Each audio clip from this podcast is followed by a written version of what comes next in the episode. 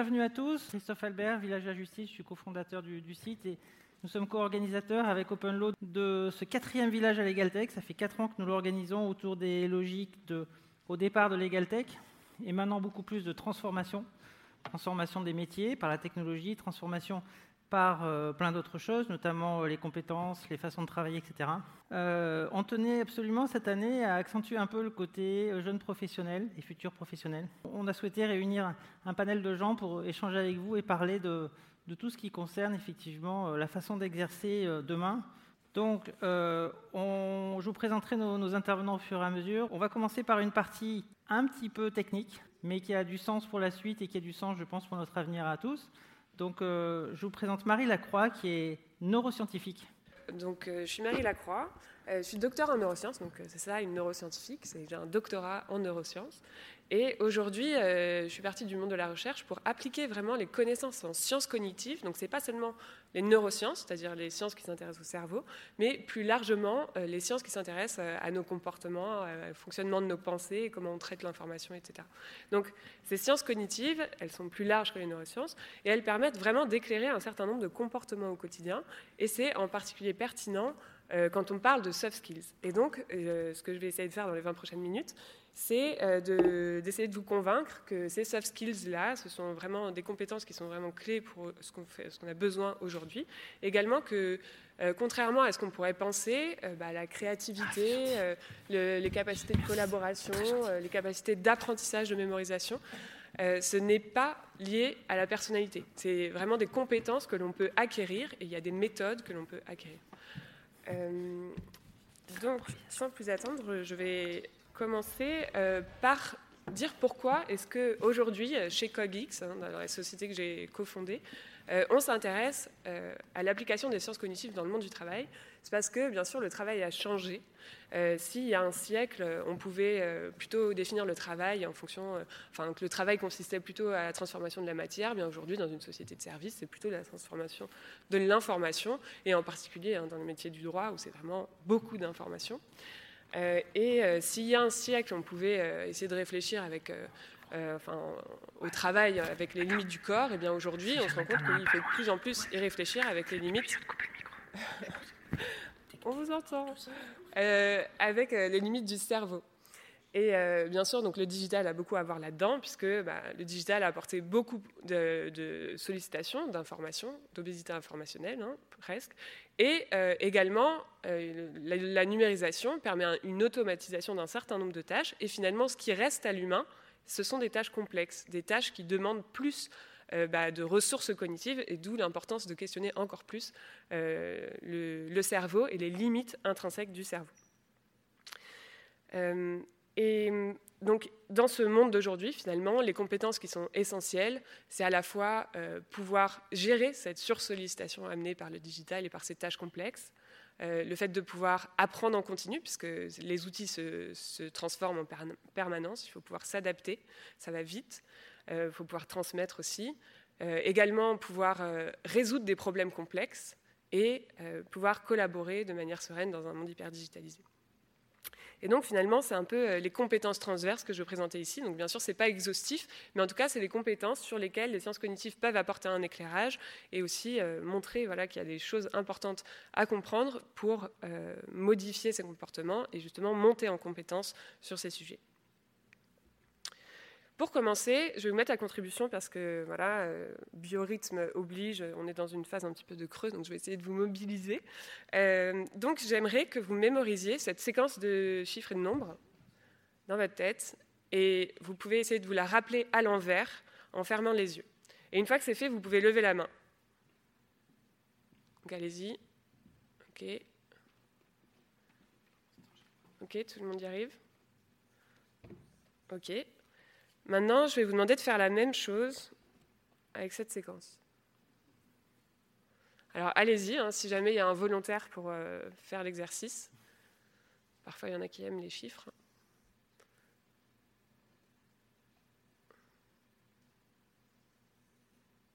Alors, vous pouvez lever la main aussi dès que c'est fait. Ah, un volontaire? Allez-y. Oui, vous la rappelez à l'envers sans regarder.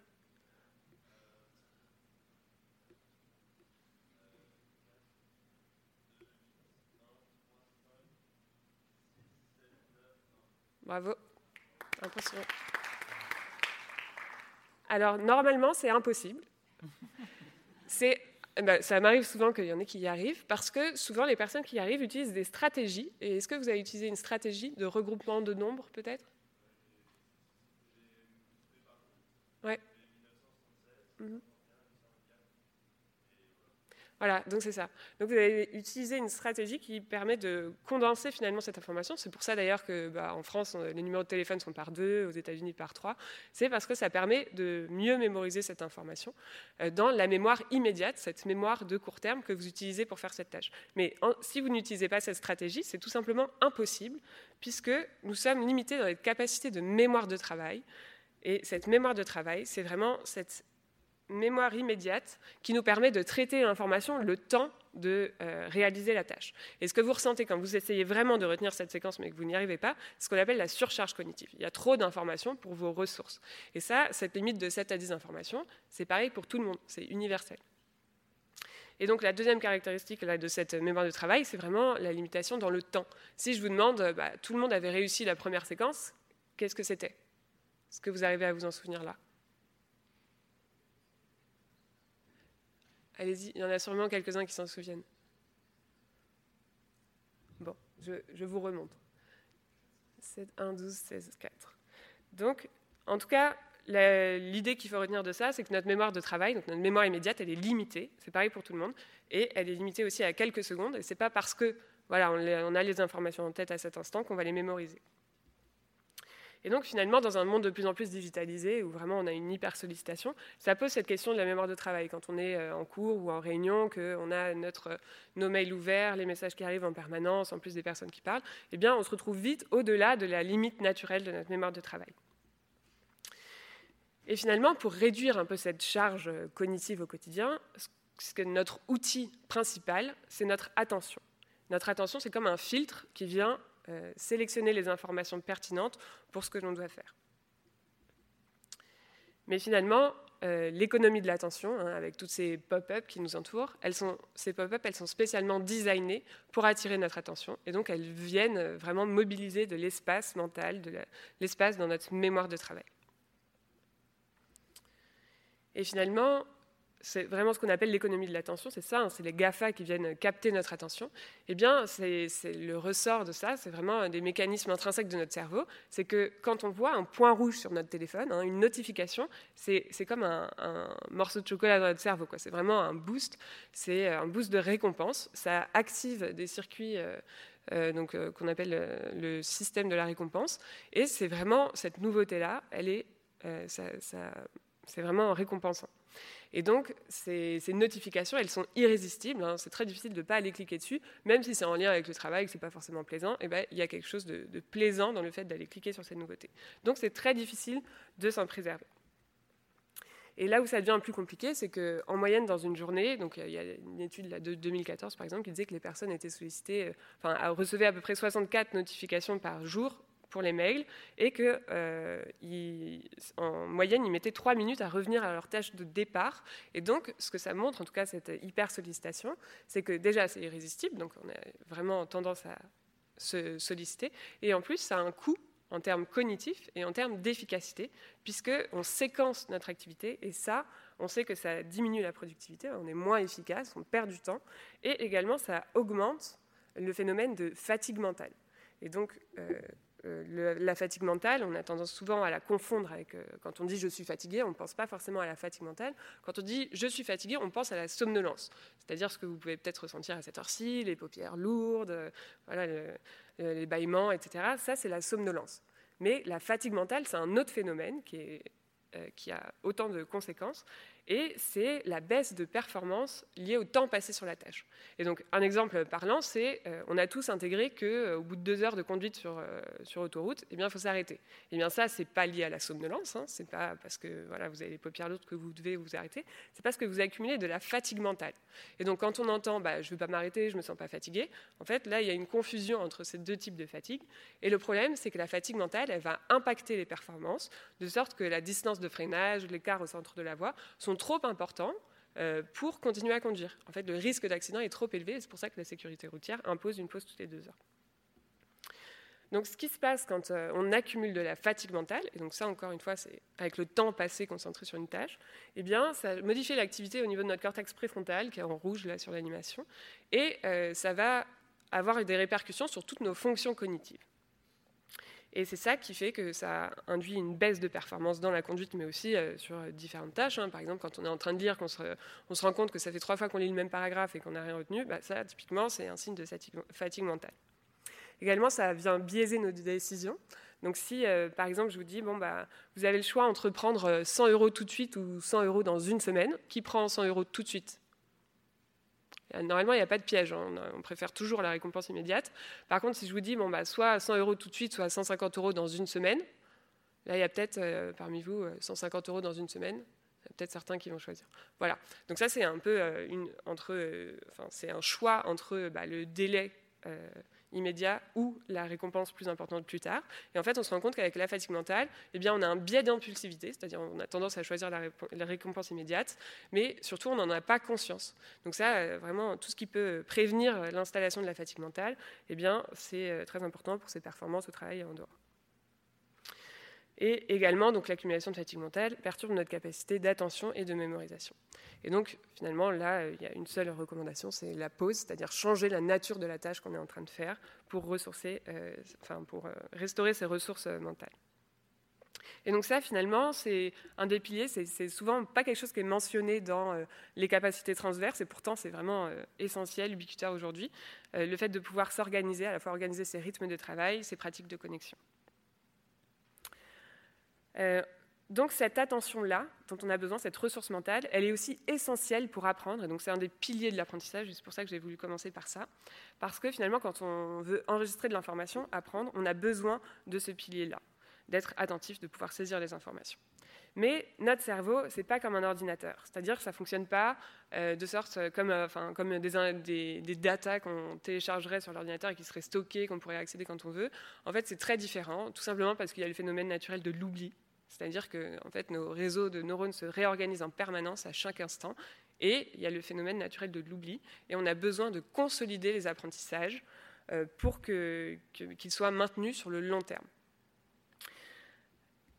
Et également, euh, donc cette consolidation est importante et on verra comment permettre cette consolidation. Et euh, ce qui est important aussi, c'est le mécanisme de rappel, c'est-à-dire pour vraiment avoir mémorisé quelque chose, il faut pouvoir y accéder quand on en a besoin. Et un exemple typique, c'est le moment où euh, on a besoin de retrouver le nom de quelqu'un. Bah voilà, on, connaît par cœur son nom, on l'a utilisé plein de fois, mais à cet instant, on n'arrive pas à retrouver le nom de cette personne. Et bien ça, c'est typiquement la phase de rappel. On n'arrive pas à retrouver le chemin dans notre cerveau pour accéder à cette information. Et quand on est compétent, c'est qu'on a accès à ces informations quand on en a besoin, dans n'importe quelle situation. Et pour favoriser à la fois cette phase de consolidation et de rappel, eh bien, il y a des stratégies très spécifiques qui permettent d'y arriver. Et pour ça, je vais vous remettre à nouveau à contribution. Je ne sais pas si vous avez de quoi noter. Euh, j'aimerais que vous fassiez cet exercice sans tricher, c'est-à-dire sans regarder votre téléphone, sans regarder les personnes autour de vous. Euh, et euh, j'aimerais d'abord vous demander qui parmi vous ne connaît pas le logo d'Apple. Vous pouvez lever la main. Alors, du coup, vous le visualisez bien dans votre esprit à cet instant, et je vais vous demander de le dessiner. Alors, dessinez-le si vous avez de quoi écrire ou euh, du bout du doigt euh, si vous n'avez pas de quoi écrire. Tout le monde a dessiné? Rapidement, hein, ce n'est pas un concours de dessin, bien sûr. Alors, la réponse, c'est donc ça, c'est-à-dire la pomme euh, croquée, enfin ce qu'il y a en bas à droite. mais quand on fait cet exercice, sur 150 personnes, on s'aperçoit que, bah, en fait, c'est une très euh, un très petit pourcentage qui arrive à faire le logo d'Apple quasiment correctement. En fait, c'est que 20%. Euh, parmi vous, qui a oublié de croquer la pomme? Non Ah si, il y en a quelques-uns là-bas. Qui parmi vous a croqué du mauvais côté?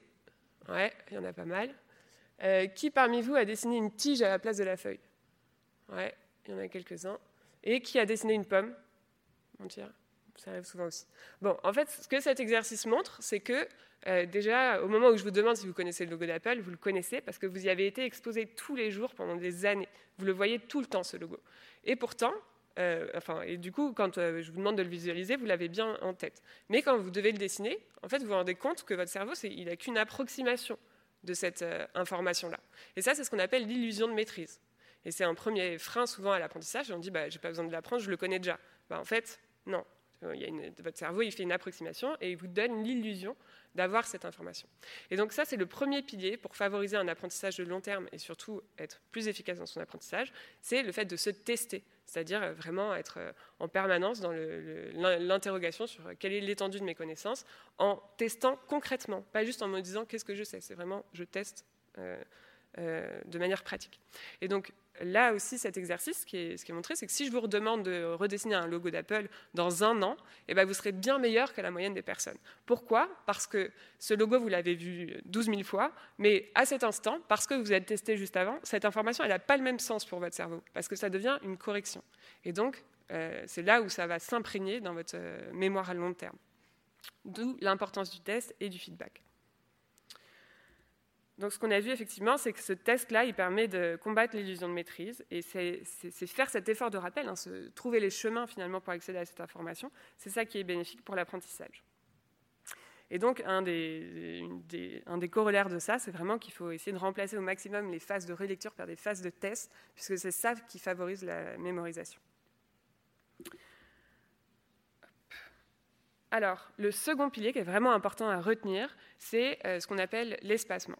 Alors, là, euh, c'est une expérience Princeps, hein, euh, vraiment typique, qui a été reproduite plein de fois, où il demande à deux groupes de résoudre des problèmes, d'apprendre à résoudre un type de problème. Donc, chaque groupe a 10 sessions de résolution de problème. Le premier groupe est espacé à deux fois cinq sessions. Et euh, le deuxième groupe, qu'on appelle massé, a une seule fois 10 sessions. Donc ils passent exactement le même temps à résoudre des problèmes, ils ont exactement les mêmes problèmes. Euh, selon vous, euh, quand on les reteste une semaine après, qui arrive mieux? Qui pense que c'est les espacés? Qui pense que c'est les massés? Alors, à court terme, il n'y a pas une très grande différence. C'est-à-dire que bah, globalement, c'est presque les massés qui sont un peu plus forts. Et ça, ça explique pourquoi est-ce qu'on fait du bachotage parce que ça marche à court terme. Hein, voilà, je ne suis pas censé vous dire ça, mais en fait, à court terme, ça marche. Sauf que le problème, c'est que quand on refait la même chose à quatre semaines, et ben là, ça s'inverse. Et pas qu'un peu. En gros, ce que ça fait d'espacer les sessions d'apprentissage, pour exactement le même temps passé à apprendre, c'est que ça contre le phénomène naturel de l'oubli. Et donc là, entre la session 1 et la session à 4 semaines, euh, eh bien, euh, les personnes qui ont fait un apprentissage espacé, ils n'ont quasiment rien oublié. Et pourtant, ils ont passé exactement le même temps passé à apprendre et leurs performances sont décuplées. Donc ça, c'est vraiment le second pilier qui est essentiel à retenir. Et donc cet effet d'espacement, il permet la rétention à long terme. Et ce que ça fait, c'est qu'à chaque fois, on se retrouve dans la situation où on va essayer de retrouver les chemins, et c'est ça aussi qui favorise euh, la mémorisation sur le long terme. Également, une deuxième chose importante que ça permet cet espacement, c'est que ça permet de mieux généraliser. C'est-à-dire que dans une situation très nouvelle ou un nouveau type de problème, eh bien, les personnes qui ont fait cet apprentissage espacé vont pouvoir mieux réussir là où ils n'ont jamais été entraînés que l'apprentissage massé. Donc ça également, la, capacité d'apprendre et de transmettre, c'est vraiment un des piliers essentiels euh, pour, euh, pour réussir au XXIe siècle. Et euh, ça passe par vraiment ces stratégies d'apprentissage efficaces qui sont méconnues, hein, les gens ne savent pas, euh, le fait de se tester, se remémorer et espacer les sessions d'apprentissage. Euh, ensuite, donc, je vais parler de la créativité, là, il y a aussi beaucoup d'illusions sur ce que c'est que la créativité, comment, enfin, ce que c'est que le génie créatif, etc. Et je fais la transition avec l'apprentissage parce qu'en fait, on se rend compte que les génies créatifs, c'est juste des monstres de travail c'est déjà la, première chose pour être un génie, il faut travailler mais des heures et des heures euh, sur euh, son sujet. Quoi. Ça se compte en dizaines de milliers d'heures passées sur un, thème. Et finalement, euh, être créatif, c'est pas que pour les métiers artistiques, puisque la créativité, en la définition, c'est trouver une idée pertinente et nouvelle, c'est-à-dire une solution originale pour traiter un problème. Donc c'est vraiment quelque chose qu'on rencontre dans tout type de métier. Et donc, c'est vraiment l'apprentissage qui est un des premiers piliers pour justement acquérir toute cette compétence qui est nécessaire à la résolution euh, pertinente des problèmes. Euh, je ne vais pas avoir le temps de vous faire faire l'exercice, mais euh, l'idée, là, c'est je vais vous demander en 15 secondes de noter sur votre feuille ce que vous pensez, donc combien il y a d'ascenseurs dans l'Empire State Building. Donc, c'est difficile à imaginer sans regarder sur Wikipédia, mais donc, notez sur votre feuille peut-être ce que vous imaginez.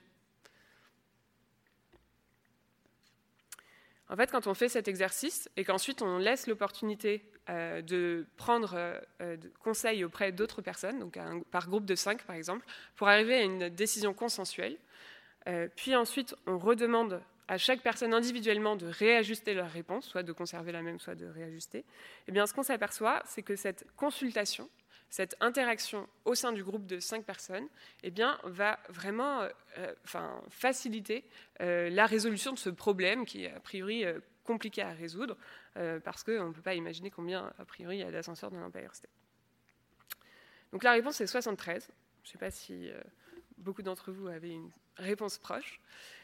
Mais ce qu'on s'aperçoit, c'est que quand on demande donc à 1400 personnes, donc là dans cette étude, on demande à 1400 personnes une réponse et qu'on fait la moyenne, bah déjà on se rend compte que euh, l'erreur en fait euh, moyenne par euh, groupe de, enfin, plus on accumule le nombre de personnes, plus l'erreur est diminuée. C'est-à-dire que là, au bout de, enfin, à 1400 personnes, on arrive à une, erreur qui est un peu moins, enfin, un peu moins grande que quand on a juste 5 personnes. Sauf qu'on voit qu'il y a vraiment un plateau. Hein, à partir de, 15-20 euh, personnes, bah, ça ne s'améliore pas vraiment. Donc quand on parle d'intelligence des foules, on voit aussi qu'il y a une limite. Certes, on est plus intelligent euh, à plein, on arrive à avoir une approximation qui est un peu meilleure, mais là, dans ce cas-là, bah, ça stagne. Sauf que quand on demande donc à ces groupes euh, d'interagir, en fait, on se rend compte qu'ils bah, deviennent bien meilleurs quand on arrive à une réponse consensuelle. Juste par groupe de 5, on arrive à une réponse bien meilleure que, euh, que juste euh, les individus séparés. Et à partir de quatre groupes, c'est déjà significativement meilleur que 1400 personnes. Et ensuite, quand on redemande à chaque personne individuellement de réajuster sa réponse, en fait, on s'aperçoit qu'on améliore encore. C'est-à-dire que cet échange, par le feedback au sein d'un groupe, vient améliorer vraiment euh, notre perception, parce que ça vient réajuster un peu certaines, certaines croyances, certains fondements, etc. Et c'est ça qui permet de réajuster sa réponse. Et donc ça c'est un peu la force de l'intelligence collective, c'est que finalement, euh, à partir de quatre groupes de cinq personnes, eh ben, on sera toujours euh, beaucoup plus euh, pertinent que 1400 avis individuels. Et donc ça c'est vraiment la force aussi du feedback, de l'interaction. Mais dans ce, dans ce test-là, euh, ce qui est important aussi, c'est que la première phase, c'est que chacun réfléchit individuellement. Et pourquoi ça c'est important quand on parle de créativité, brainstorming, intelligence collective? C'est que si on ne fait pas cet euh, effort déjà de se poser la question en amont, c'est la même chose quand on va à une réunion, hein, si on ne se pose pas des questions en amont, en fait ce qui va se passer, c'est surtout la conformité sociale. Ce qui se passe, c'est que notre cerveau, euh, il n'aime pas trop le conflit, et surtout le conflit social, et donc on va toujours se conformer au groupe pour essayer de justement pas diverger.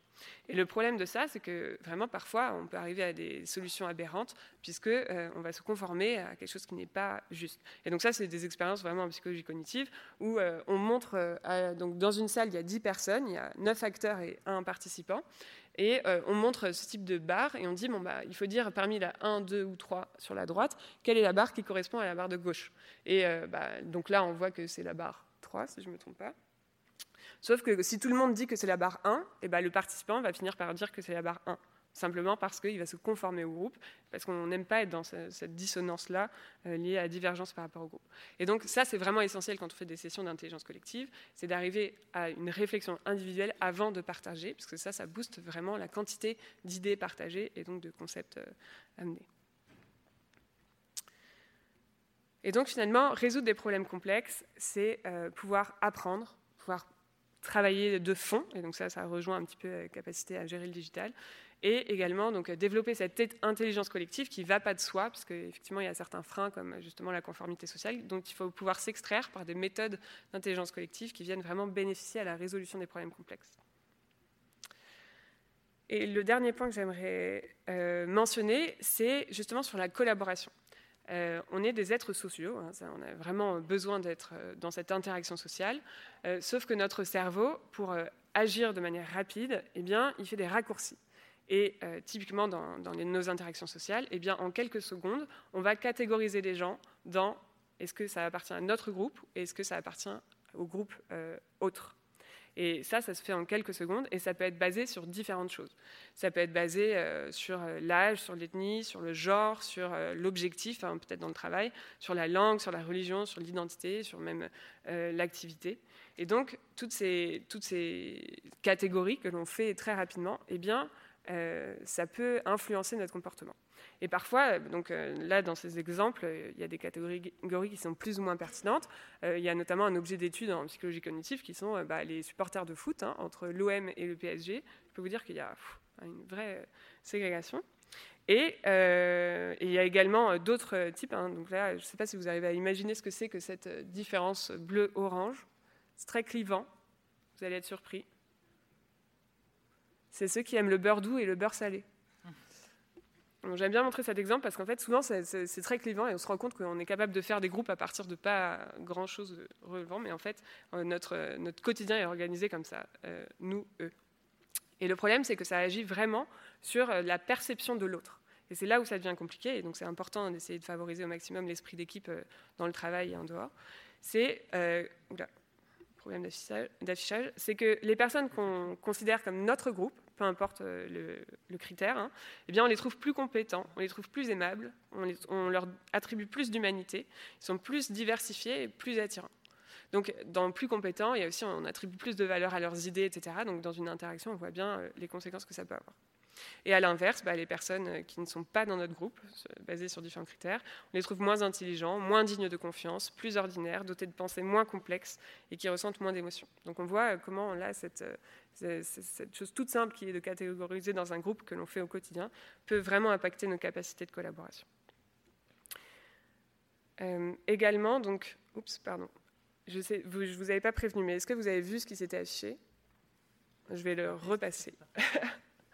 donc c'est, euh, je ne sais pas si vous avez vu et s'il y avait une émotion, est-ce que vous l'avez perçue? Oui. Oui, mécontente. On va essayer de la repasser. Donc là, euh, je vous ai présenté cette image en 250 millisecondes. Et en 250 millisecondes, on est capable de percevoir que le visage est mécontent. Donc, en fait, on est des machines à détecter l'émotion, à détecter de la communication non verbale. Et euh, ça a effectivement un impact hein, aussi sur nos manières de collaborer, puisque euh, on est en permanence en train de détecter ce que l'autre nous, nous, communique. Et donc, par exemple, si je vous montre aussi ce visage-là, comment vous interprétez son attitude? Hmm? Bah, souvent, on a tendance à l'interpréter comme euh, euh, ennuyé ou euh, pas convaincu, sceptique, plutôt réticent, etc. Alors qu'en fait, bah, il a un visage neutre. Quoi.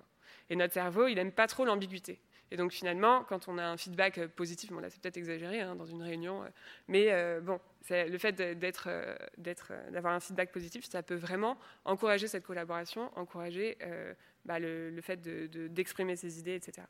Et donc, toute cette communication non verbale, elle est cruciale. Et euh, finalement, il y a des choses que l'on peut essayer d'améliorer au quotidien parce que ça compte vraiment dans les capacités de collaboration. Et donc, aujourd'hui, pour refaire le lien avec le digital, finalement, les modes de communication sont assez diversifiés entre euh, les messages et, euh, la visio, etc. Mais on sait que donc, plus il y a de, moyens d'avoir ces informations non verbales, plus la communication est, enfin, en bénéficie. Quoi.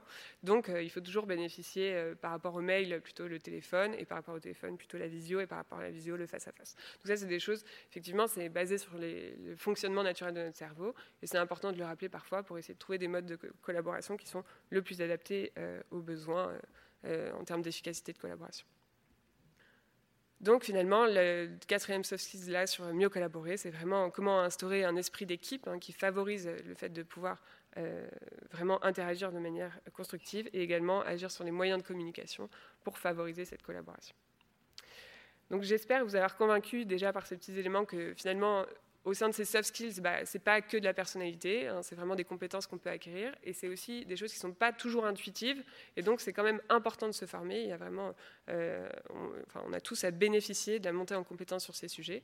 Euh, d'ailleurs, euh, on peut même apprendre là ces différents sujets sur un e-learning. Hein, donc on imagine bien là sur ces compétences qu'on croit être des comportements, etc. Bah, il y a déjà plein de choses à déconstruire en amont sur nos représentations qui peuvent aider à acquérir ces nouveaux réflexes.